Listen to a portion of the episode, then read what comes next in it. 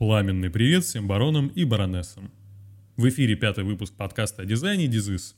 Посткарантинные времена требуют особых решений. Именно поэтому мы записываемся удаленно. Гостем нашего сегодняшнего выпуска станет Александр Загорский. Саша – дизайнер и креативный директор агентства «Видеобрендинг». Его проекты побеждали в крупных международных а, фестивалях и конкурсах, а сам он работал над дизайном для таких компаний, как Райфайзенбанк, МТС, Авито, Теле2 и многими другими. Кроме того, Саша исследует совершенно уникальную тему русской этики и эстетики. В своем исследовании он охватывает практически тысячелетний период, и сегодня мы узнаем чуть больше о его выводах и наблюдениях.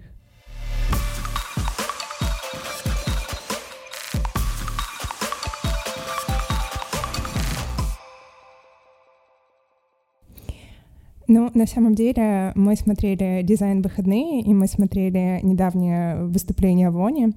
И э, я хочу сказать, что это очень впечатляет, потому что э, лекции о том, э, как делать бренды, как э, создавались они, э, какие интересные находки, мастер-классы, этого всего много, но очень мало исследований такой философской тематики дизайна, поэтому э, очень запоминается все, что ты говоришь это отзывается, и хочется немножко, э, учитывая этот опыт, э, немножко сформулировать другие вопросы, но тем не менее они все будут около этой тематики. Э, мы смотрели замечательный фильм «33 слова о дизайне», и мы смотрели его среди дизайнеров в кинотеатре, и когда фильм закончился, погас свет, у нас был open talk — и стало понятно, что многие ребята, которые присутствовали, они были не совсем довольны результатами фильма, потому что им хотелось получить именно ответ, что же такое русский дизайн, и все почему-то ждали, что в конце фильма будет такое summary, что русский дизайн — это вот это, и они э, скушают эту готовую конфету, обнимутся и пойдут домой абсолютно счастливыми людьми, без оставшихся вопросов в голове, и никакого ресерча не последует. А получилось, что фильм задал вопросы, и это не всем а, понравилось. Поэтому вот такой вопрос, как а, ты считаешь, почему так хочется сформулировать само понимание русского дизайна, и возможно ли это в принципе, и на каком этапе мы находимся формулирования, если это возможно? Ух, хороший, хороший, большой такой правильный вопрос. Но смотри, а, условно говоря, то есть я тут, условно говоря, мы с вами уже успели обменяться какими-то там сообщениями, вот с Димой обменивался, да, и здесь очень важная сноска, что э, когда я вот говорю, там, вот условно говоря, в той лекции, которая была записана в ВОНе, она была записана, кстати, до дизайн выходных, а дизайн выходные уже после, то есть они очень долго монтировали. Но те вопросы, о которых я, которые я поднимаю, они касаются как бы двух тем, да, то есть это там, очевидно, это этика и эстетика. Дизайн в какой-то мере меня интересует, наверное, пока, вот сейчас, то есть меньше всего. И потому что вот эти две темы оказались, как мне кажется, они, они краеугольные. То есть до, до того момента, как задавать вопрос как бы о, о дизайне как таковом, русском дизайне, э, имеет смысл, как мне кажется, ответить на эти два вопроса. Да? То есть о это, э, э, твоем этическом базисе, твоем этическом, э, твоей этической основе и, собственно говоря, неком, некой эстетике, которая из этого выходит. Вот, то есть, э, если напрямую, напрямую отвечать на этот вопрос, почему так хочется задать этот вопрос, ну, мне кажется, потому что э, Почему хочется разобраться? Потому что, как мне кажется, то есть вот именно наша профессия сейчас находится в том таком подростковом периоде или детском периоде такого само, самоопределения. По-моему, даже дизайн выходных, по-моему, первый эпизод, фу, дизайн выходных, в 33 слова по русский дизайн, да, первый эпизод был посвящен э, подросткам.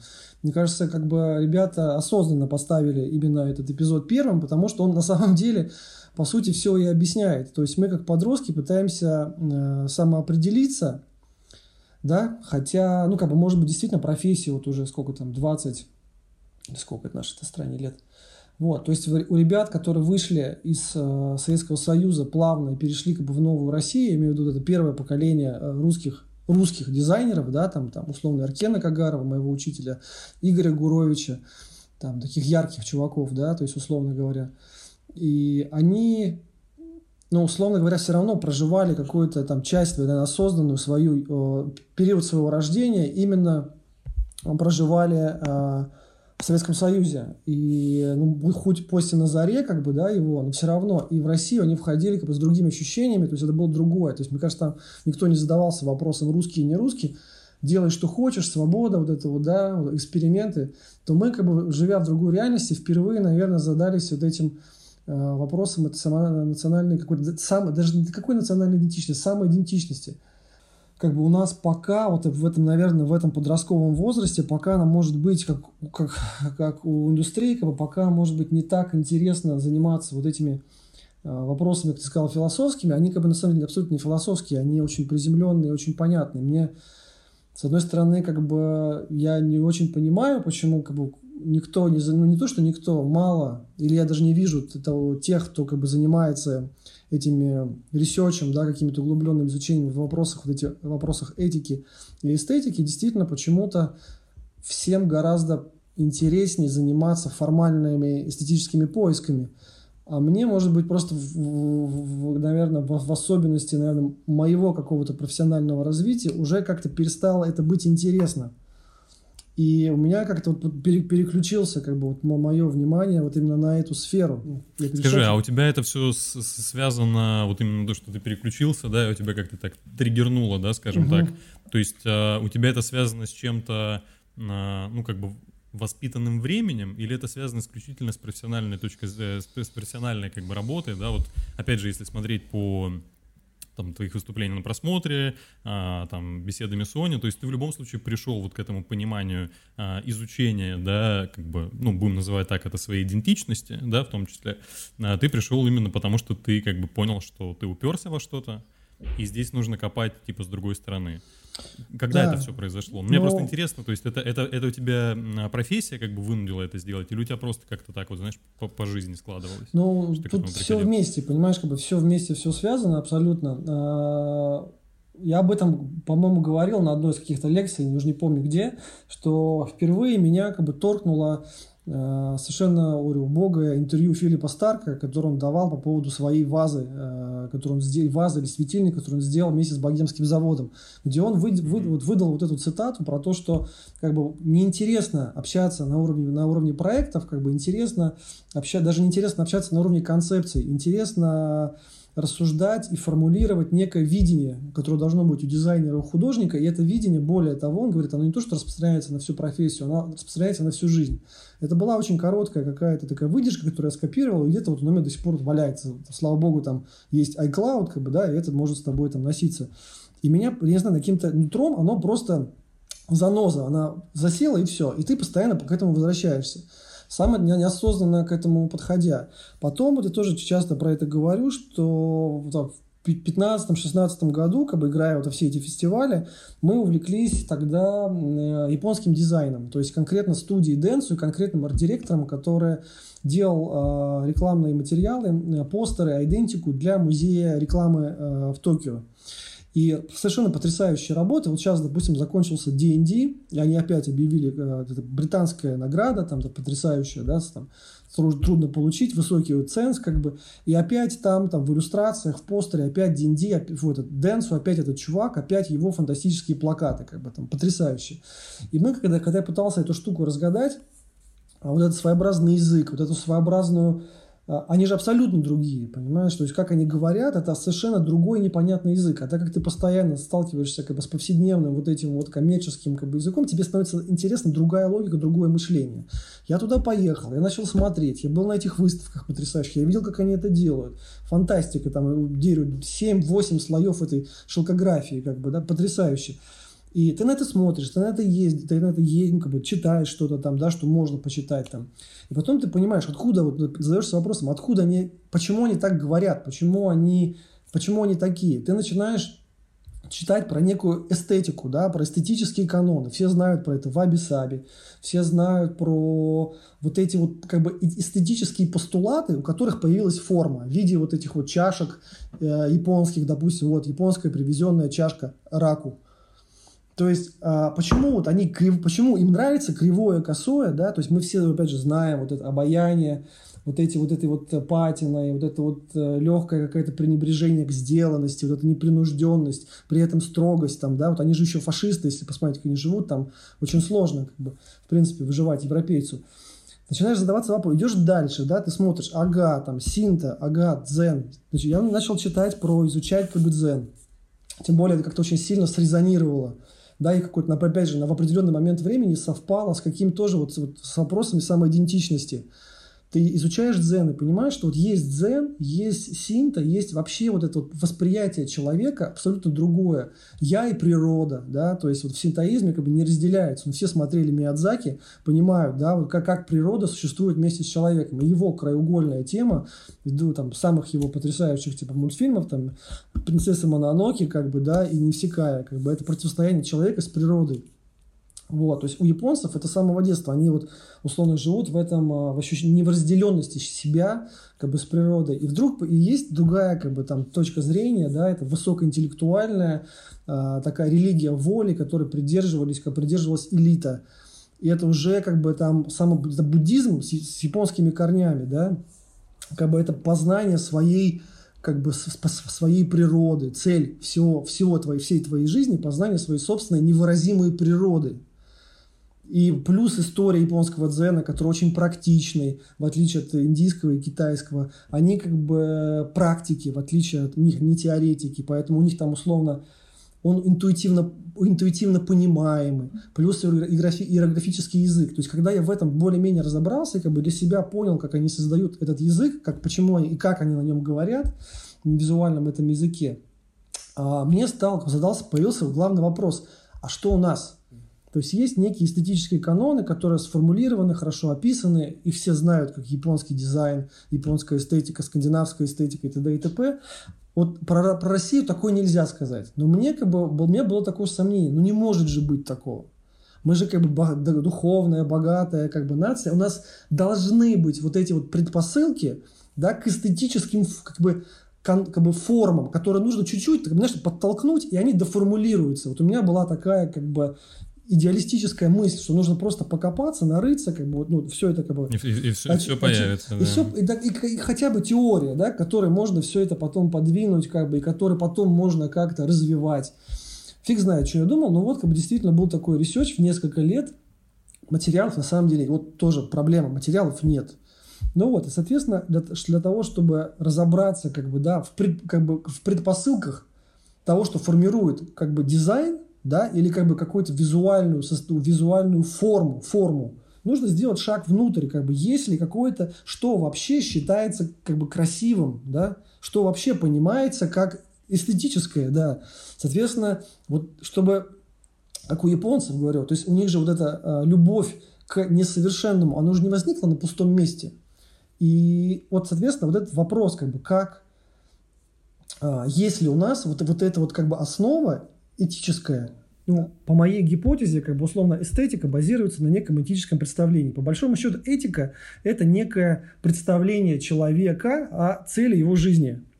И в нашей православной культуре а, по идее, вот как бы по идее, мы же ортодоксы, на самом деле, нас называют как бы ортодоксами, да, если за бугром, то в нашем ортодоксальном представлении о цели человеческой жизни, вот нашей, вот если, допустим, вы же тоже православные – Mm-hmm. Хотя я выгляжу ну, мы, мы, более мы, да. православно.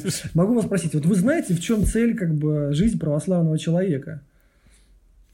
А, ну, слушай, вот по моим, допустим, предположениям, это жизнь ради жизнь ради лучшей жизни. Вот, наверное, так. Но это это по моим предположениям. Маня, что думает?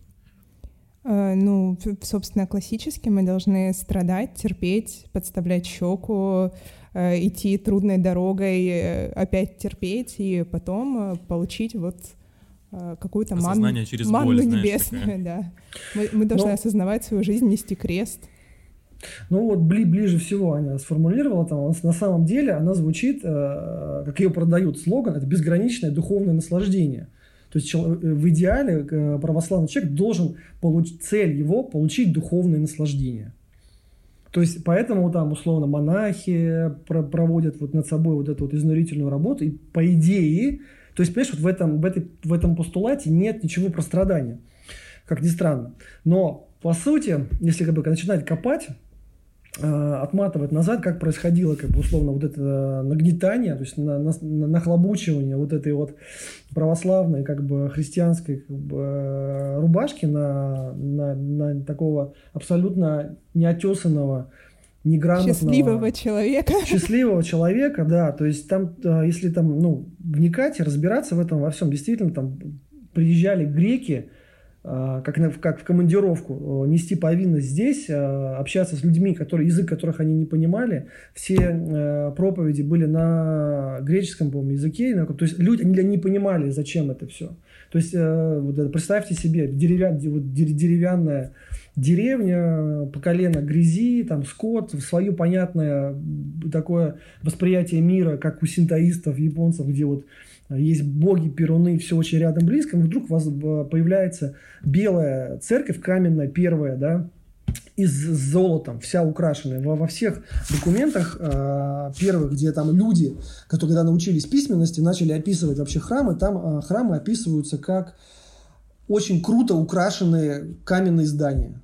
То есть никто там не пишет ни про религиозный какой-то экстаз, да, это как бы некая украшенная шняга. То есть и иконы, в принципе, воспринимались не как объекты культурного и духовного культа простым человеком, а как как, как дорогие камни на, как бы, на кольце, условно, как украшательство, как украш, украшение. И как тогда, тысяча лет назад, как бы на вот эта вот культу, религия воспринималась э, Владимиром как э, некая политическая да, модель, которая тебя связывала с Византией. Так, то есть а, оно стало, было тогда инструментом, да, так она и осталась инструментом, не, не ответив человек, людям на тот момент. И сейчас зачем им это православие нужно? Зачем им нужна эта религия? То есть она, по идее, для человека должна связывать, давать ему цель понятную какую-то, да, то есть что, что ты получишь. То есть людям, условно крестьянам, обещали лучшую жизнь действительно когда-то там. Вот, не нужно сейчас вот, э, потакать своим прихотям, быть богатым и крутым каким-то. Вот, делай то, что нужно, типа там, и ты будешь счастливым, э, условно говоря, на, на, небесах. Ну, очень странная, там, опять же, вот согласитесь, для человека не очень понятная как бы идея, почему я должен страдать, да, когда попы ходят в золоте, когда вся власть ходит в золоте, разъезжает наверное, на Гелендвагенах и чувствует себя прекрасно, а мне говорят, что я получу свой хаммер золотой только на небесах. То есть оно все соткано из каких-то противоречий. Нет понятной, ясной э, формулировки, зачем это нужно какое это отношение имеет ко мне. То есть у него, как ни странно, в нашем православии нет человека, по большому счету. Условно, есть э, вот это вот исихазм, про который я говорил, да, вот это да, маргинальное ответвление монашеское, монашеское такое вот э, трактовка, как бы вот это православие, где люди пытались найти человека, и, и пришли к тому, что как бы не надо вот этого богатства, не надо этого всего, всего это отрицания. Есть только ты, есть человек, есть Бог, есть твое общение с Ним, как бы, да, то есть э, через, там, условно, Иисусову молитву и т.д. и т.п. То есть они, отрицая все это, пытаясь найти во всем этом смысл через подвижничество. У нас, кстати, в культуре вот это вот очень сильная такая вот, на самом деле, эстетическая сторона, это такая вот условно говоря, индивидуальная миссия, то есть вывести все на своих плечах, типа там впрячься, как бы, да, вот есть вот этот индивидуальный подвиг, он, кстати, вот как раз вот эти монахи-подвижники. И получается, говорю, короче, э, вот эта вот идеология, религиозная идеология, она, она тебе приходит к тебе с некими визуальными атрибутами, фирменным стилем, да, золото, иконы, э, песни, э, вот запах, там все, это все как бы гигантский такой фирменный стиль, который вокруг тебя развивается, и ты при этом ты его не понимаешь. То есть ты, ты, тебе он дается как данность, но ты не можешь его связать, ну, не надеть его на какой-то стержень. И, и получается как бы обман, понимаешь? Эта пирамида, вот этот вот карточный домик, он как бы стоит хер знает как. Он ни на чем не основан. То есть у нас есть визуальные атрибуты, которых мы не разделяем, да? Мы как бы стебемся даже на, в откровенную над этим, то есть над этими попами, обожавшимися, и, там, и все интеллигенция над ними смеялись как бы, да, над там а, Пушкин тот же самый, эти сказки ну, какие-то. Сказка, и, то, что, и то, что сейчас происходит, потому что это не связано с... Понятно, что там условно блуд, э, там растраты, они есть во всех таких вот местах, условно, в буддийских монастырях они есть, но и были, и есть, и везде это все зависит, все зависит от людей, понятно. Но у нас это просто не цельная история, это какое-то вранье. Вот оно тысяча лет было как бы плохо придумано вот этими политтехнологами, и до сих пор оно как бы не, не сформулировалось. То, что единственное было хорошего как бы тогда, это вот это монашеское движение сихасское, да, которое пыталось как-то э, условно потихоньку-потихоньку э, застолбить типа там вот человека этику как бы и Бога, да, чтобы была какая-то центральная фигня. Но их идея, она была очень тяжелая. То есть это труд, то есть во, во главу угла стоял, стоял труд, ребята, чтобы условно говоря, вот была вот эта связь с, с тобой, Богом, и не, некой целью какой-то, да, в виде нормальной жизни сейчас и нормальной жизнью потом. Нужно трудиться, да, там, и не только в молитве, и вообще в жизни. Но так как, условно, тот же народ постоянно там а, прессовали, и там труда было очень много, то люди не хотели еще трудиться. А, да, то есть, а, плюс, когда из храмов ушла вся эта красота, ушел праздник для простого человека.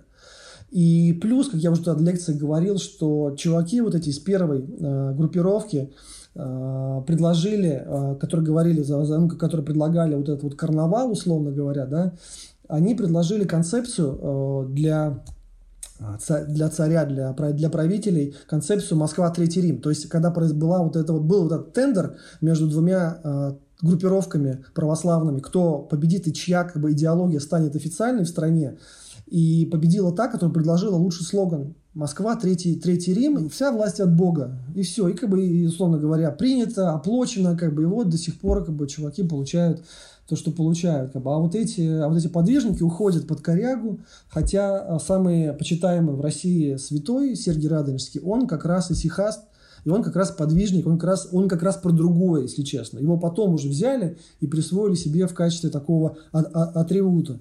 Но в целом, как бы, когда, опять же, сейчас мы подытожим всю эту тему, чтобы потом уже перейти как бы, к рассуждению про русский дизайн, а, когда я хотел разобраться в том, есть ли какая-то там эстетика, она есть. И я про это говорю, что если бы вот это вот астракизм, вот этот вот, да, абсолютная э, простота, абсолютное отрицание вот этой вот пестроты, да, вот этого, вот этого балагана, и это, условно говоря, вот такой а, уход в себя, и тоже я об этом рассказываю, там, почему это происходит, да, а, то это условно там, Тарковский, Сакуров, этика, вот это всевозможно. В кино вот эта тема очень развелась.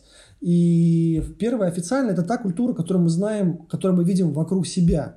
По большому счету, задавая себе вопрос там много лет назад, а если она русская эстетика, а да, она есть, вот она на улице. То есть другой нету, понимаете? То есть мне просто за эти несколько лет стало понятно, почему вокруг нас все такое – то есть, к сожалению, надо эм, ну, признать, что я не нашел там ничего, что можно вытащить, э, оформить, и это будет некой базой, на которой можно строить этот домик. Оказалось, что все покрыто так, таким слоем в нашей стране, это вот в нашей культуре, таким слоем вранья, лжи.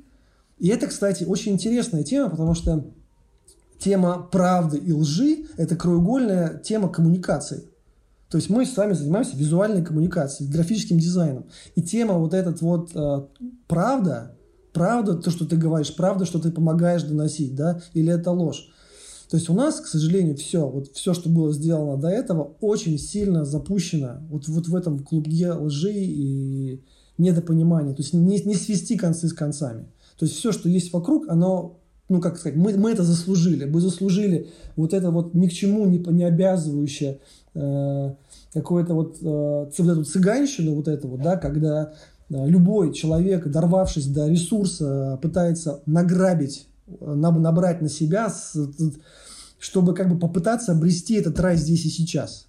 Да, то, что, то, чему нас тысяча лет учили, как бы вот ты когда-нибудь потом, нет, все хотят сейчас, потому что все видят, что власть имущие уже сейчас это имеют. Поэтому происходит вот это вот какое-то кольцо, попытаться оторваться, вырваться из этого как бы из этого круга. Все мечтают своих детей, богачи там отдать условно в Лондон, чтобы отсюда подальше. Все постараются как-то странно из этого места, из этого места постоянно пытаются убежать. Да, поэтому, как бы, а, вот, опять же, вот, если вернуться к разговору о русском дизайне, то русскому дизайну нужно, действительно, нужно, наконец, нужно задаться этим вопросом. То есть, если на чем вообще строить вот эти вот э, вот, вот, вот этот вот домик, потому что его придется строить так или иначе. То есть, если не задавать э, эти вопросы, можно как бы мытьем и катанием потихоньку, пробами ошибками что-то построить, опять же. Но нужно вот, вот эти дискуссии бесконечные, вот эти, то, что там делается там за, за, за бугром, да, и то, что у нас очень ми- минимально вообще разговоры какой-то о этике, потому что действительно все хотят золотую рыбку, все хотят прийти на лекцию, как бы получить э, skills какой-то, да, и уйти, чтобы потом вот Да, это все монетизировать. С, с- с этим у нас, да. Вот. Но об этом нужно говорить, потому что мы тогда мы ничего не построим. Абсолютно ничего не построим. Когда появился дизайн? Вот по классике считается, что возникновение самого тела, ну, понятно, что это связано с, индустри... с индустриализацией, когда появились товары массового спроса, т.д. и т.п. Но а, если, допустим, читать про тот же самый Баухаус, то они говорят о о том, что ну, вообще как бы исторически принято считать, что это идет от такой группировки искусства и ремесла. Не знаю, слышали, не слышали э, Морриса. А, сейчас, мам, сейчас попробую вспомнить а, его фамилию, имя. Джонатан Моррис, может быть, ан- английская группа искусство и ремесла. То есть, и очень интересная история, на самом деле, тоже такая прикольная, в том, что когда началась в Англии индустриальная революция, они были таким центром, да, вот этого мира, который был такой, уже появлялся эти расштампованные предметы обихода и быта. А художники и дизайнеры, ремесленники сплотились в такую группу под руководством а, вот этого идеолога для того, чтобы противопоставить вот этому миру стандартизации и промышленных вот этих вот оболочек мир эстетически напоминающий средневековый мир. То есть в идеале в то, в, то, в то время в Европе был идеалом средневековья, готика. И дизайнеры с художниками создали группу, которая копировала готические образцы, потому что им, а им казалось, что предметы, которые создают индус- индус- индустрия, они настолько уродливые, и они, это все ведет э, к обнищанию, моральному обнищанию людей той эпохи. То есть, условно говоря, индустриализация делает людей тупыми, думали они, и несчастными. Поэтому они хотели сделать предметы быта, доступные для обычных людей, чтобы поднять их моральную как бы, планку, моральный уровень. Когда они начали это делать, все, вот там, в своей артели, оказалось, что это очень дорого, безумно, и их вещи покупали только миллионеры. То есть парадокс, они хотели делать для обычных людей, чтобы поднимать моральный уровень, а в итоге они со- создавали piece of art, который покупали миллионеры.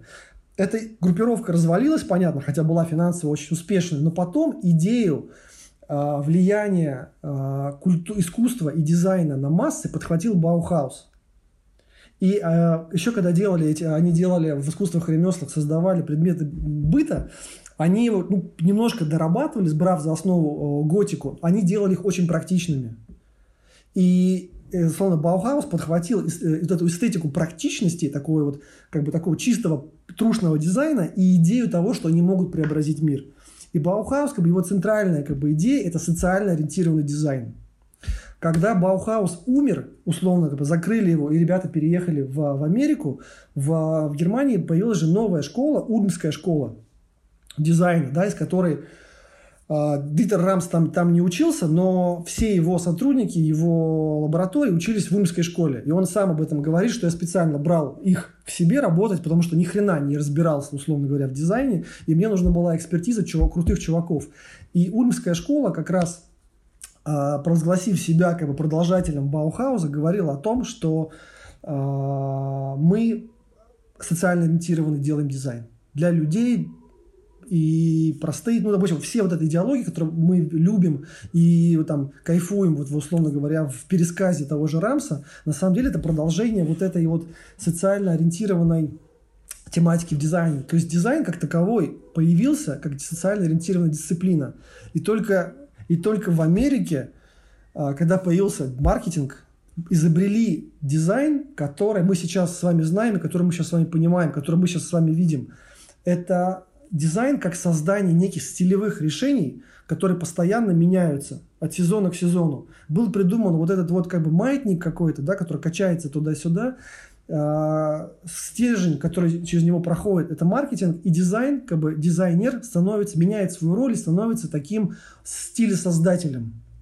И это вторая половина 20 века, Америка, и это сейчас, как мне кажется, доминирующая такая дисциплина. И это, опять же, к разговору о русском дизайне, мне кажется, что задавая вопрос о условно говоря, природе, нашей природе, мы как бы немножко стоим одной ногой, Одна нога у нас нигде не стоит, она болтается в воздухе, на кочке, да, в болоте, в русском. А вторая нога, к сожалению, мне кажется, упирается у нас на кочку американского дизайна. То есть, если бы мы были с вами, как бы, если бы наша школа, да, если бы наши корни шли из европейского дизайна, то мы бы были более социально ориентированы. То есть, как мы бы, на, как на дизине, постоянно бы терли о том, как мы можем впрячься вот в эту повседневную повестку. То есть, а мы, соответственно, больше про, мы про стили, мы про решение, мы про там продукт, про, про картинку. То есть мы, мы, к сожалению, рассуждаем в парадигме американской школы второй половины 20 века. И, как ни странно, вот этот вот очень короткий корот, короткий рассказ о, как бы, условно говоря, природе дизайна, его социальной составляющей, я прочитал в книге японского дизайнера Кения Хара. Вот он пишет э, о, о дизайне, я вот у, у него это прочитал, он пишет о своей у него есть своя идея, э, некая своя идея, трактовка дизайна, как он ее преподает и как он как бы вообще ну, пиарится по миру и с ней ездит, делает выставки. Он, прежде чем к ней подвести, он там страниц на 20 делает такой экскурс, как он видит, э, что крутого было сделано в мире, и он делает там условно большой респект, он говорит вот э, условно итальянцам те же самым, про который вот я тоже хотел отдельно отметить, про Энсо Мари, есть такой потрясающий э, дизайнер-коммунист, это если вдруг, как бы, знаешь, там, тоже, когда э, читал лекцию, меня писали и спрашивали, а как же вот советский дизайн, там, типа, да, вот как же вот, как же ты его сбрасываешь, типа, там, со счетов, где там, есть, там, там же есть какой-то дизайн. Но, к сожалению, там нет, опять же, о чем мы говорили, нет вот этой этической базы, которая выражается в неких эстетических представлениях, которая переходит в форму, как ни странно. И вот а, ради примера хотел бы сноска в советский дизайн сказать про этого дизайнера потрясающего. Вот я сейчас как бы ресечу чуть-чуть, как раз в его, в его наследие. Мне безумно нравится. Он такой, опять же, он социально ориентированный дизайнер с такой вот любовью коммунистической идее. Но вот в чем прикол? Мы жили в коммунизме, и у нас не было дизайна. Европе, в Европе жили свободные люди, которые симпатизировали идеи коммунизма и создавали потрясающий дизайн. Вот. И Э, их иде, их, их э, продукты, их концепции – это отдельная тема. Можно там, я думаю, сейчас я не буду рассказывать, что там делать. Ребята думаю, могут погуглить. Эн Сумари. У него есть потрясающий проект, который называется «Самодизайн». Это инструкция, проект 1974 года. Это инструкция по сборку самостоятельной мебели. То есть там показаны размеры брусочков и, и вот все, и чертежи. Собирай сам стулья потрясающие. Итальянская Икея до всего этого, понимаешь, до всего этого барахла, причем при, прикол в том, что на самом деле он не ставил своей целью создание предмета. А, вот я сейчас вот, вот на даче в карантине сделал один стул по его чертежам, сейчас хочу доделать два, и вот отдельно хочу запилить на эту тему материал. Идея в том, идея в том чтобы а, как бы урок получить. То есть его проект – это передача знаний. Понимаешь, ты, проходя вот эту историю, получаешь объект и, и получаешь некий опыт – как, как во-первых, во-первых, они выглядят потрясающе, то есть из говна и ветки ты собираешь потрясающий объект дизайна, как бы, да, и ты начинаешь понимать, как он работает, как это все вещи существуют, и ты, у тебя появляется опыт некий, да, который ты потом, когда будешь покупать вещи, будешь по-другому уже как бы к ним относиться. Понимаете, вот это проект социальной мощной идеи. То есть, и это, придумал, который придумал человек, который симпатизировал коммунистической идее, социальной, социальной идее. То есть, если бы в наших дизайнерах была сильна вот эта этическая социальная составляющая, они бы делали такие вещи. А в итоге у нас а, абсолютные формальные решения, да, какие-то там, ну вот, условно говоря, Саша Санькова открыла в, музее, в этом Третьяковке э, экспозицию первую, куда переехал музей дизайна, и там видно, что оно все очень плоское, бедное. Понятно, что все еще выпускалось на оборонных заводах, да, она абсолютно бесфантаз... бесфантазийное какое-то, оно какое-то формально копирующее. А у меня в какой-то момент, как бы вот, возвращаясь как бы вот к тупику к этому, да, надоело воспроизводить формы. Но это же просто, понимаешь, это же вот Pinterest, Behance, это вот, ну это же настолько easy going, просто настолько это не прикольно, если тут бесконечное копирование, вот это. Сейчас еще вот этот, э, условно говоря, про... сейчас все же пришло к тому, что можно бесконечно сотрудничать с кем угодно и когда угодно, да? Ну, коллаборация, а, да, постоянно. Collaboration такой, да. Поэтому вообще не проблема создать вообще что-то. Да, не про, можно подключить любого специалиста и создать любой проект, за люб, ну, не то, что за любые, нормальные, внятные деньги.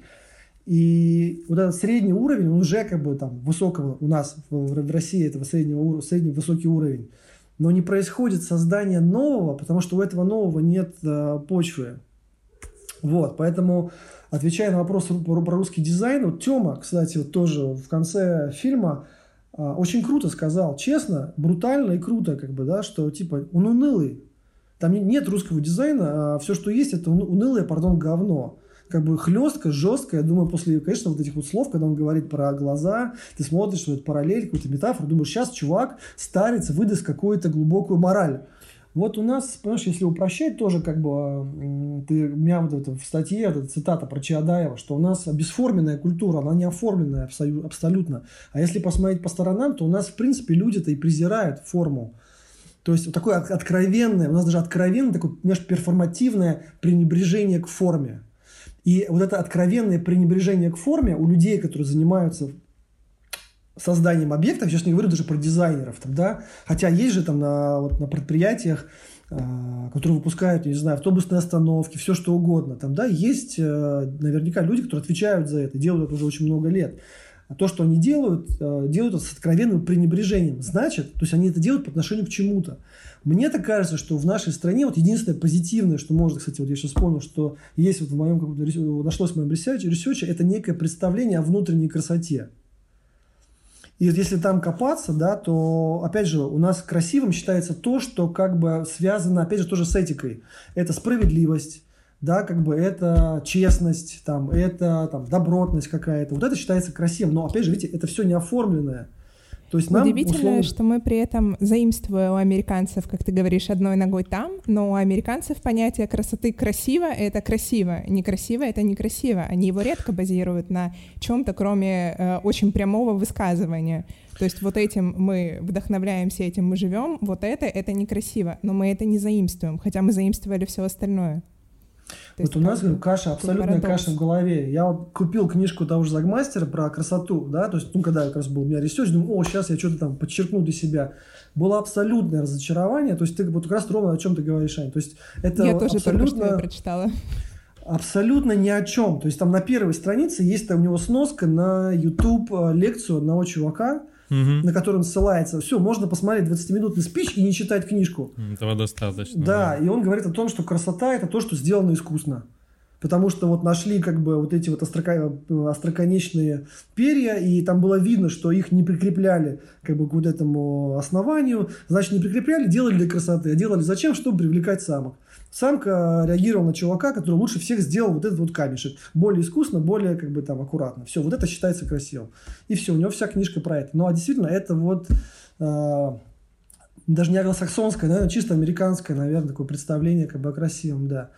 Хотел сделать линк и закончить про, как бы замкнуть эту тему с русским дизайном. Мне кажется, что есть перспективные направления, да, это вот социальная ориентированность, то, что есть у нас, мы стремимся преобразить, хотя бы у нас, в нашей стране есть стремление к преображению действительности. Мы пренебрегаем формой, кладем откровенно на нее болт, потому что считаем, что это как бы наносное, да, вот есть же, вот у меня тоже приводится во второй статье пословицы, поговорки, все, что у нас визуально красивое, оно об, об, ну, попахивает обманом каким-то, да, вот наебаловым, условно говоря, то все, вот поэтому мы как бы к всему красивому считаем, что это ложное, и считаем, что вот все как бы вот все идеальное, крутое, оно, оно как бы в идеях. Поэтому я в своем спиче, который у меня как-то, наверное, может быть, не получилось как-то внятно акцентировать в, вот в этом фильме «33 слова про русский дизайн», я говорю, что русский дизайн – это идея. То есть я вот на сегодняшний день пытаюсь констатировать некое перспективное направление, да, это такое социально-идейное, концептуальное – то есть мне бы хотелось, чтобы русский дизайн, наверное, продолжая вот эту, вот эту то есть не, не, чтобы мы не искали форму да, того, что у нас как бы нет, к чему мы не предрасположены. Мне кажется, что тогда в таком случае нужно как бы делать такую, такую культуру дизайнеров-мыслителей, дизайнеров как бы смело, бодро, мощно как бы думающих, да, как бы придумывая какие-то ну, как бы говно и ветки собирая, да, главное, чтобы донести идею. И вот, вот этот вот русский дизайн какой-то хреново куца, нарочито говенно склеенный, но с мощным как бы социальным и каким-то идейным посылом, это могла бы быть как бы рус, ру, русская визуализация, русский дизайн. Но у нас почему-то тоже есть еще такое довольно профанное восприятие дизайна. Оно есть у потребителей, понятно, часто у заказчиков. Это аккуратность. Это вот все, что аккуратно отпидоренное, как бы это вот это условно дизайн как, как таковой. Но и дизайнеры часто как бы идут по этому направлению, а это тоже формально, это тоже ничем э, не обоснованная как бы история. Поэтому я как бы результат research а, и отвечаю, опять же, попытка сформулировать эту э, тему русского дизайна, это социально ориентированная европейская традиция с нашей предрасположенностью к, по, э, желанию преображения действительности, мы же такие фантазеры, да, условно говоря, русскую идею придумал Достоевский, ну, как бы поиск идеи, русской идеи придумал Достоевский, желание вот это создать вот эту вот новую русский, русскую империю, русский мир, ему принадлежит. Толстой свою, условно, религию, то есть мы, наши как бы мыслители создают вот эти вот э, миры какие-то идеалистические, тоже Циолковский, русский космизм, то есть нам, вот мы, кажется, мы, мы такие, то есть нам нужны вот эти вот как бы культурные такие большие, мощные как бы идейные штуки, неформальные. Хотя вот в этой формальности какой-то, а, условно говоря, у того же протестантизма а, в Скандинавии получилось найти форму в культуре, которая тоже отвергала эту форму. И у нас тоже есть вот этот базис а, вот этого исихазма, да, вот это вот отвержение вот этой вот формы, презрение к ней, но Потому что, опять же, все внутреннее, э, внутри тебя, как бы все духовное, культурное внутри тебя, то все, все равно у этого есть какая-то форма. Просто это все загнали под плинтус, и это сложно раскопать и найти. Но у этого есть наша а, культурная основа. Это тоже можно копать. Вот это вот как бы такой условно ми- минимал, да, скандинавский и японский, как бы у нас есть в этом предпосылки, но они немножко другие, поэтому нужно искать тоже какую-то свою самость там. Вот, ну я, да, я, у нас, я... видишь, э, просто очень, очень... У, нас, у нас было достаточно сбросов, э, вообще сбросов э, массовых, да, с точки зрения формирования вообще стиля такого, ну, я не буду говорить народного, ну, в общем, смысл, да, смысл этот. Ну вот, и постоянно на протяжении как бы всей истории были какие-то сбросы. Мы вот в том числе, как мне кажется, мы до этого действительно не дошли, у нас вот, опять же, о чем ты говоришь, вся, вся она идея, она именно в идее. Вот, и, конечно, хотелось бы визуально, знаешь, это все воплотить, мы вот э, с Аней тоже действительно очень много беседуем на эту тему вообще, и э, была буквально там не, недавно мысль, э, если, мы, ну, если, если подходить к вопросу о форме, может быть, наша форма — это вот э, та самая улица с э, дворами закрученными, вот опять же, да, о чем ты говоришь, прикрученные с говна и палок, э, с этими колесами и вот ну как бы такой типа народный дизайн просто потому что вот он Смотри, как бы куда-то ты, выплыл делаешь, и ты все, делаешь понимаешь? логическую ошибку ты как бы э, ты правильно рассуждаешь что в какой-то момент знаешь когда бывают эти коварные загадки там вот вот было там 10 яблок а какого хрена откуда взялось там еще одно ты совершаешь вот эту вот логическую ошибку то есть оно такое потому что как бы к этому пришло. То есть как бы пришли вот эти обстоятельства какие-то жизненные этих людей, история развития страны, но оно это, вот, эту, вот эту визуальность формировали люди на основе своими. То есть это сделали другие дизайнеры, ставя себе другие задачи, скажем так. То есть чтобы тебе э, найти какую-то свою, свою форму, свой язык, опираясь, быть как бы вот в этом флоу, вот в, вот в этой вот, условно говоря, парадигме, чтобы эти люди тебя э, не прокляли, да, вот, и вот ну, ты же как бы все равно опираешься условно на вот эти говна, говной палки, значит, ты хочешь быть как бы в неком вот сопричастности к вот этим говной палкам, да, то есть ты как бы себя не, не отрезаешь от этого мира. Ты должен понять, как бы, почему они так делают, почему они кладут болт, почему они не косят траву вдоль забора, да, почему они не красят этот забор, зараза, а просто взяли доски, прихуячили, как бы, хреново как... Почему? То есть, почему он, этот человек не найдет время, чтобы сделать? Почему он считает, что труд, как бы, для идиотов, наверное, да? Но мне кажется, потому что люди, может быть, эти думают, что это все временно. И они чего-то ждут. Не, ну может у них, может у них видишь как бы подход о другом, да, если мы говорим о лучшем, ну типа о лучшем визуале, о лучшем состоянии, но при этом у нас а, даже там тупо по улице идешь и понимаешь, что у тебя там дом сколочен просто, я же говорю, там из кирпичей, каких-то, блядь, фанер, какого-то просто говна вообще несусветного. То Мне есть кажется, там как бы нет финальной формы, о чем вот ты сейчас и сказал, да. Мне кажется, что нет, и нет это этого. людям и не мешает, понимаешь, что они не связывают свое благополучие с а, культурной формой, понимаешь, и это в этом тоже есть вопрос. То есть, а с чем тогда они связывают свое благополучие? Вопрос.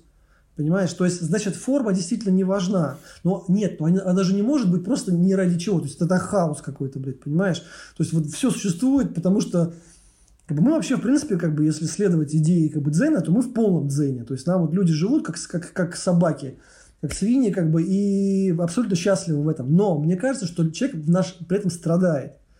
Что он как бы, он строит себе какой-то идеалистический мир – да, какой-то в виде там вот этих стенок, где сервис хранится какой-то, понимаешь? То есть вот это все сокровенное, оно куда-то все спряталось, понимаешь? И там создается какая-то вот настоящему, настоящая эстетика. Потому что если ты спросишь у человека, mm-hmm. это, это уродливый забор, он скажет, да мне похуй. То есть, значит, ему ну, условно не важно, либо он считает, как бы он к нему никак не относится. Не, он говорит, что это красиво, ты же понимаешь? Ну, вряд ли, не, он не говорит, думаю. это красиво. Да, не, вряд ну ли. в большинстве случаев, ну то есть, опять же, красота его. Он, ему, ему кажется, что это красиво.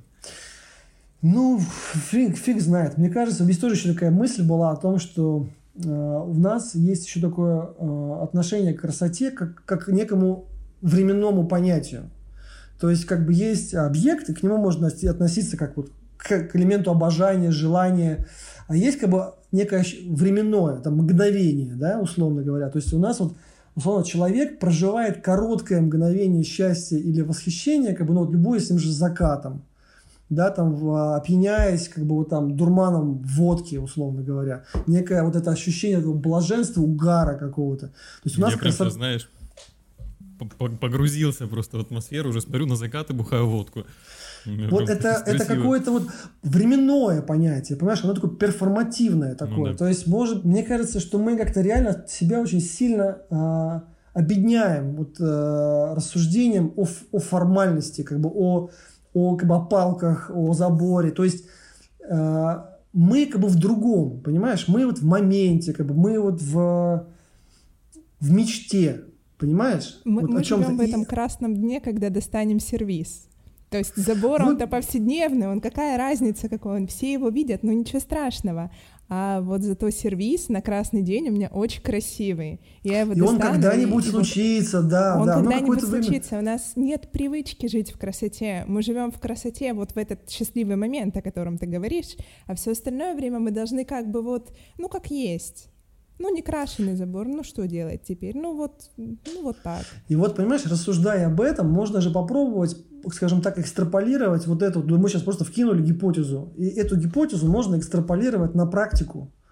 Да, вот я вот только что рассказывал про вот этого условно там э, итальянца, который придумал проект, который формально выглядит как, условно говоря, Икея, как некий там э, простой проект «собери сам», там типа, да, как самоделкин какой-то как у нас тоже в Советском Союзе тоже это было, или вот, пожалуйста, то, что у нас по Первому каналу, там, сделай сам, вот эта передача. Но по своей сути это, это, не, это не было замена обычному стулу. Это была идея, растянутая во времени, она была про обучение. Понимаешь, стул не главный вообще. И у нас то же самое, дизайн может быть не главным, он может быть процессом, понимаешь? И вот мне кажется, что вот русский дизайн, он может быть какой-то вот такой сложно замороченный, идейно и таким вот ну, провокационным, понимаешь, каким-то вот, ну, он должен быть сложнее. Он не должен быть вот картинками вот упираться в эту, мы просто упираемся в этот тупой разговор про, про визуальность, как бы, и, и все. А это просто все, это глухая стена. То есть ты же понимаешь, что как бы дальше не, нельзя пройти. То есть вот, если мы правила brainstorming ов, да, вот мы сейчас вот по brainstorm или, вот, есть идея, за которой можно зацепиться и пойти дальше. Если ты просто говоришь, приносишь как бы решение формальное в виде картинки, то его нельзя развить кроме стилизации никакой. Нужна вот эта вот а, подпитка базисная какая-то, но, которую но это можно же уже как бы как э, для этого же нужно взрослеть. Если дизайн это подросток, да, то это следующий шаг. Подросток, он, он не делает идею, он копирует идею, повторяет то, что делают взрослые, он учится так, но он не вкладывает как бы очень долго, подросток не вкладывает свою идею, потому что не понимает, как ее вложить, и не понимает, зачем ее вложить, если все работает и нужно вырасти. И мне кажется, что в тот момент, когда э, мы решим какие-то наболевшие вопросы о какой-то э, прямой постановочной красоте, которую нужно вот чуть-чуть э, распространить около себя, чуть-чуть заработать денег, чуть-чуть вот э, как бы понять, как это работает, только так, потом мы сможем развиваться уже в направлении того, что есть миссия и есть высказывание, потому что очень многие же не видят дизайн как высказывание. Понимаешь, мне кажется, что виной всему реально вот это вот э, восприятие дизайна с, приза, с точки зрения вот этой американской как бы, культуры, да, видимо, вот это противостояние как бы совка как бы, и американской культуры, оно как бы нас затащило туда, как так или иначе. И у нас очень мало действительно дизайнеров-ремесленников, которые действительно вот э, европейско, как бы ориентируются на Европу. Эти имена все известны, как бы такие очень узко, узко, узконаправленные, стилизующие такие дизайнеры, э, не стилизующие такие вот, условно, э, мастера такие, условно, назовем их, с, с личным очень активным по, э, почерком. Но мне кажется, что твоя точка зрения, она как бы это, мы, опять же, если будем так рассуждать, то происходит вторая логическая ошибка. Мы опять наступаем на вот эти грабли, потому что э, допущение, что мы дети, это тоже условное допущение. То есть, э, ну, мне уже, пардон, 35 лет. То есть, мне уже как бы поздно, не то, не то что поздно, я не, я не этот самый, я не ребенок, там, да, чтобы ну, взрослеть. И культура во мне... все равно. Среда, да, но... Мы же не живем в отрыве от среды, мы же как бы часть всего этого надо, вот, вот понимаешь, вот вопрос вот в этом подвижничестве. То есть ты действительно вот в этой среде, ну, мне просто, понимаешь, есть такое ощущение, что было всегда ощущение, что что-то не так. Вот что-то как-то вот оно как-то вот, вот, вот не складывается. Но что у нас вот реально в нашей культуре, в нашей стране понятно, что все как-то через... Вот оно не, вот, неправильно. И всегда хотелось разобраться. Мне просто кажется, что когда все научатся делать эту красивую картинку, все, всех это задолбает. То есть ты скажешь, я все сделал, мне, мне, мне это неинтересно, я хочу уйти из профессии. И так и происходит. Я тоже об этом говорю на лекции, что как бы многое вы где видели арт-директоров а, креативных, ну, как бы, там, условно, 40 лет, 45 лет. Они где-то подрассосались, как бы они не работают, ну, а почему? Потому что, говорю, когда ты, ты, ты дорабатываешь, ты понимаешь, что тебя все заебали, заказчики, агентство, ты уходишь на фриланс. В лучшем случае ты там что-то делаешь по старой памяти, либо консультируешь. Да? А так просто люди меняют профессию, занимаются чем угодно, только не этим, потому что вот этого стержня нет. Ну, а тогда такой вопрос. А, допустим, если мы, а, опираясь на твое исследование, приходим к тому, что а, этика основывалась на религии и на разделении религии на такие вот э, два течения, которые одно победило, второе не очень. 70 лет, принципе, религия активно вытравливалась да, из людей. То есть есть несколько поколений, которым не закладывались эти основы, они не понимали от рождения там, этой э, рушник, церковь, красный угол, это для них было, э, это не было их жизнью. Они не росли в парадигме того, что ты должен страдать, нести крест, тебе воздастся на небеси, ну как бы и так далее. Они имели совершенно другой опыт, и, э, собственно, когда мы вошли в 90-е, и все дизайнеры, которые сформировались уже после этого времени, скорее всего, они тоже не росли в этой повестке, да, то есть эм, какого-то изначального понимания, ну, судя по тому, что ты спрашиваешь по религии, мы отвечаем по-разному и весьма примерно, то есть понятно, что религия не является такой как бы а, повесткой этики, да, которая там может что-то формировать. Тогда как ты считаешь, что может формировать этику сегодня и э, какие ну, может быть, предпосылки есть для того, чтобы ее определять? Потому что, мне кажется, вопрос этики, он как бы тоже это подвешенный. Угу. Ну, смотри, то есть э, не обязательно религия, да, то есть э, твой ну, этический базис, да, да, да, но э, да, так уж получилось, что как бы я отталкивался как бы от ну, вот этих вот уже как бы таких понятных кейсов там скандинавского и японского дизайна, поэтому, конечно, я сделал упор именно на и тысячелетняя история – это больше, чем 70 лет, да, поэтому я в это больше своего времени проинвестировал. А вопрос интересный, как действительно вот эта этическая позиция повлияла как бы на там, советский дизайн, что, что из этого вышло. Хотя мне как бы кажется субъективно, что ничего, поэтому туда я не смотрел. Но и твою, этическое, э, твою этическую платформу может также формировать другая идея, на самом деле, идеал, да. Это же как этический идеал, некая, опять же, цель, твое представление о цели жизни и, как бы, скажем так, о, о, о неких нормах, которые должны эту цель, способствовать этой цели, и что ты должна делать для того, чтобы эта цель так или иначе воплотилась. И, этот, и эта норма, она может быть в том числе политическая. То есть идея демократии – это тоже эти, этический базис. То есть у нас эта идея была политическая в виде коммунизма, просто, скажем так, к 60-м, 70-м, как бы это уже была такая кастрированная какая-то история, мне кажется.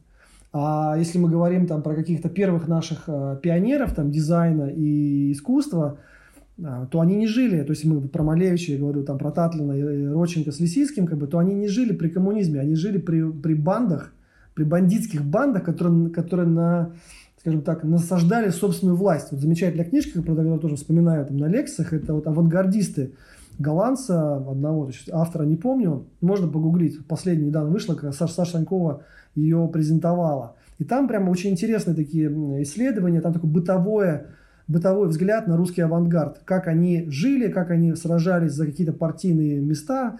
Малевич был главным художником Москвы в свое время, там, и Татлин, и т.д. и т.п. Как, в, в, в, в какой ситуации они жили. Там очень мало романтики, очень много какого-то быта и всего такого.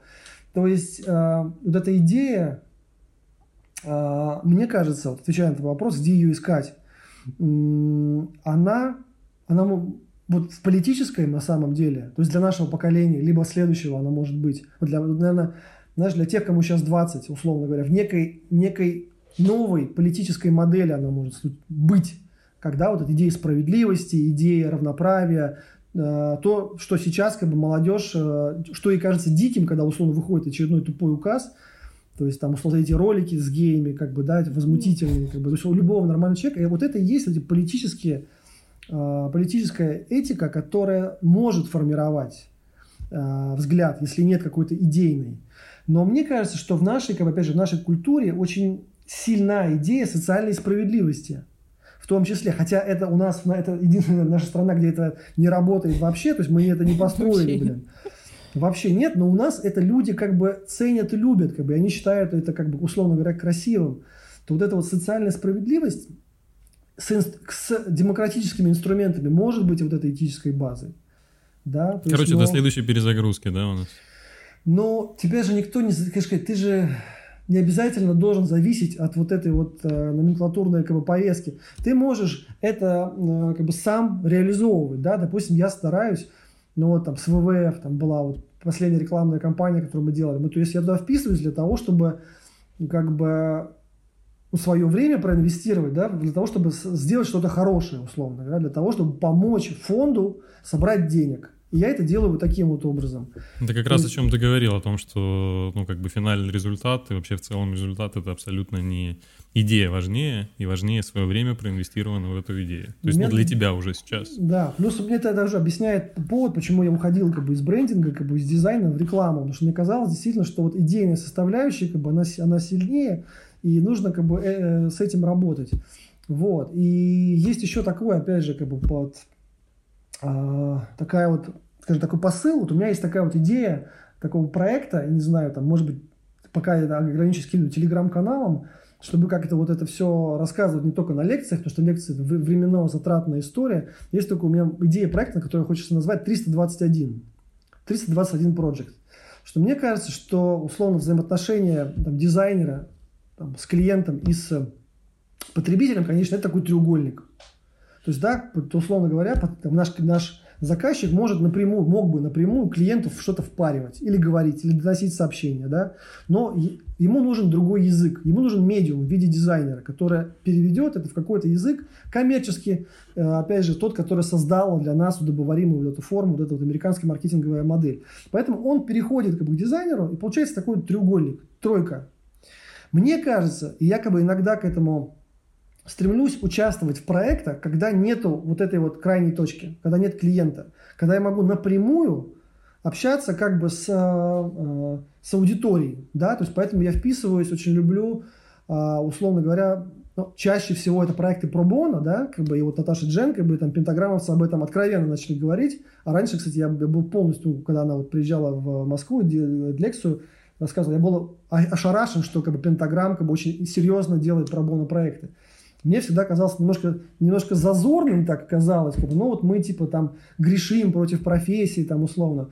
Оказалось, нет, нормально. То есть я вот, мне нравится, когда клиент доверяет, это обычно там фирменный стиль фестивалей, там тех же самых вот Редепла, которые я делаю много лет, когда ты, ты напрямую как бы доносишь до сообщества как бы, да, некую идею.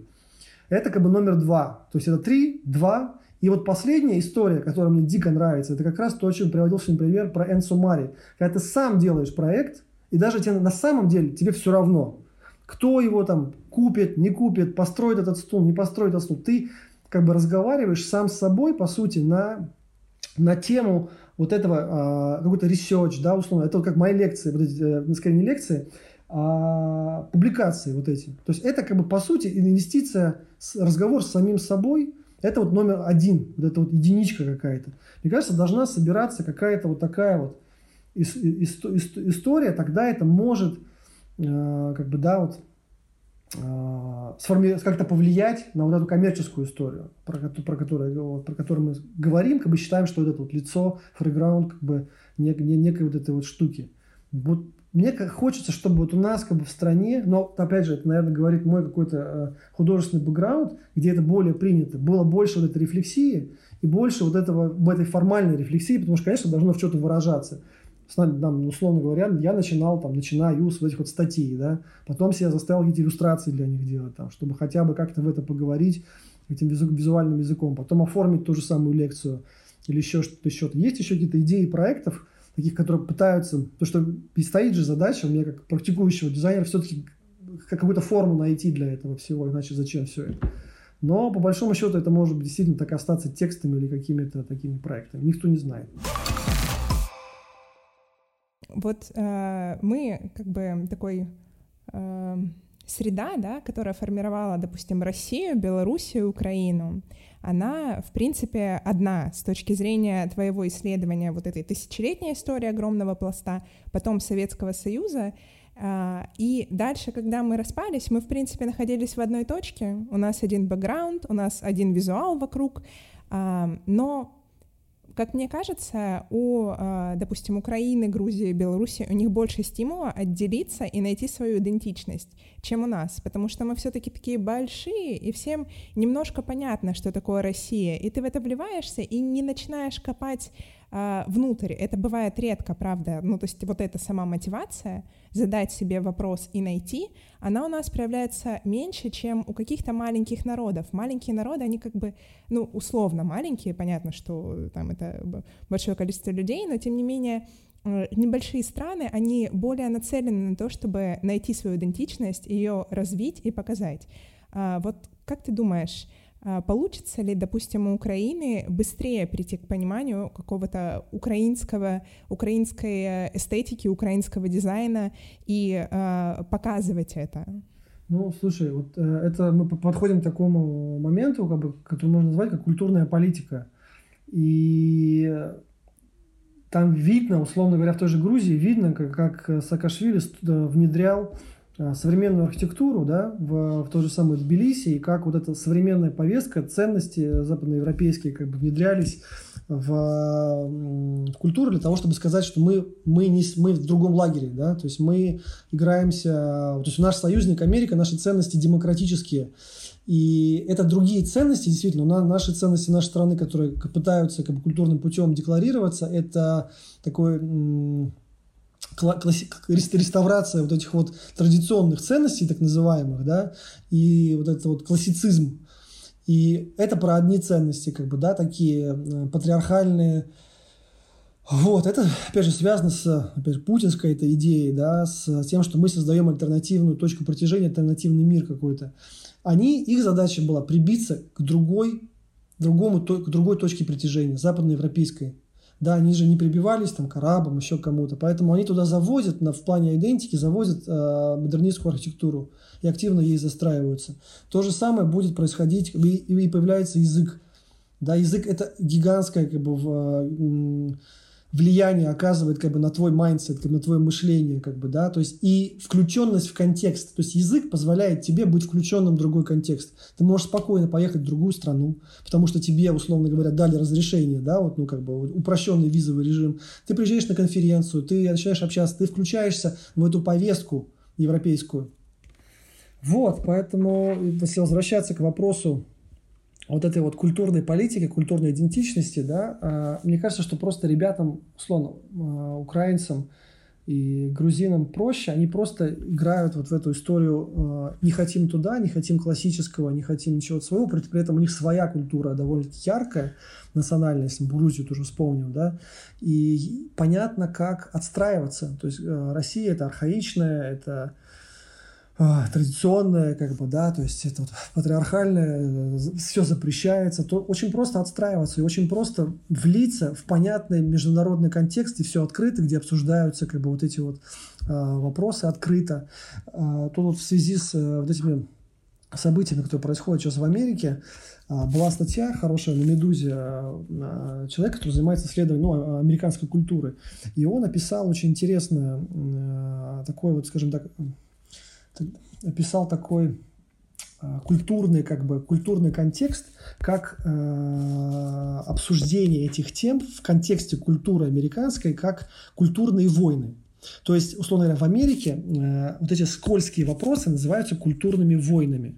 Скользкие вопросы связаны с э, расой, с твоей, да, то есть э, чернокожие условно и вопросом истории рабства и т.д. и т.п. Э, с возрастающей ролью феминизма в контексте как бы культуры, политики, всего-всего. Э, однополые браки, легализация марихуаны, там это наркотиков, э, отношение к усложняющееся отношение к, к полу, то есть другому гендеру. Там же не просто там же сейчас очень сложно усложняется ну, как да. бы, вот эта вот схема. Как бы, да, тоже. Да, там... да, как бы и там уже не так все просто, как бы. И, и таких вопросов, как бы их ну, много, да, в том числе миграция, в том числе там отношения с Мексикой. И это так называется некими культурными войнами. И э, так или иначе общество постоянно находится, вот в, поляризуется, как бы находится вот в этом постоянном в, в контакте с, по этим тем, тем или иным вопросам.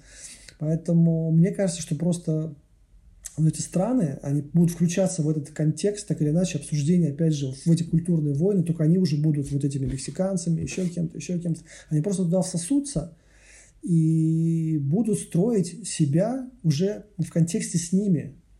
Понимаете, в контексте их культур. И это может быть чуть-чуть проще. Мы же, мы же, мы же как бы за какую-то вот а, за свою самобытность, мы особенные там и т.д. и т.п., поэтому как бы нам наша какая-то э, возможная как бы, стратегия, это попытка э, выстраивать этот диалог с точки зрения другого с ними. То есть не быть, мы же так уже, мы, понимаете, вот мы же для них как бы реально чужие, другие какие-то. То есть мы можем туда переехать, мы можем сказать, что я с Украины или с Грузии, и тогда мы встроимся и будем почти своими. Но если мы как бы общаемся с, с ними, с другим, вот этим англосаксом с позиции как бы я русский, и я вот сейчас вам принесу что-то свое, то это по-любому будет какое-то вот э, такое вот с, общение как с аборигеном, мне кажется. И мы можем им э, как бы принести да, какую-то какую другую, то есть быть полезными и интересными. То есть, условно, русский авангард, да, такая э, аборигенщина такая какая-то для них, или там, условно, идеи Достоевского и Толстого, это какая-то как, а как индийская философия.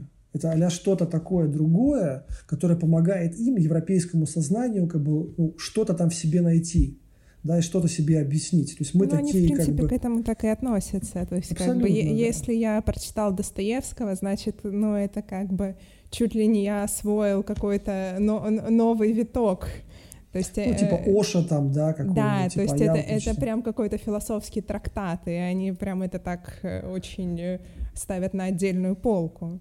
Ну, я просто общалась с несколькими там англичанами, американцами, mm-hmm. которые были на достаточно высоких позициях в своих компаниях, а, и они это говорили, что типа, ну если Достоевский, то это, это видно, что человек настолько уже вот в себя погрузился и что-то там ищет, но вот только Достоевский ему поможет. То есть действительно они, они не понимают э, частично, что для нас Достоевский, и воспринимают его совершенно на каком-то особенном уровне. Это прям такая Классная аборигены, тема. то есть мир, он как бы а, англосаксонский, и как бы это нужно понимать. То есть действительно мы никогда не будем с ними на какой-то вот такой вот э, на равных, что ли, да, мы можем быть интересны им с точки зрения, опять же, вот такой вот какой-то легкой экзотики, такой вот таблетки, помощью им для какой-то их жизни.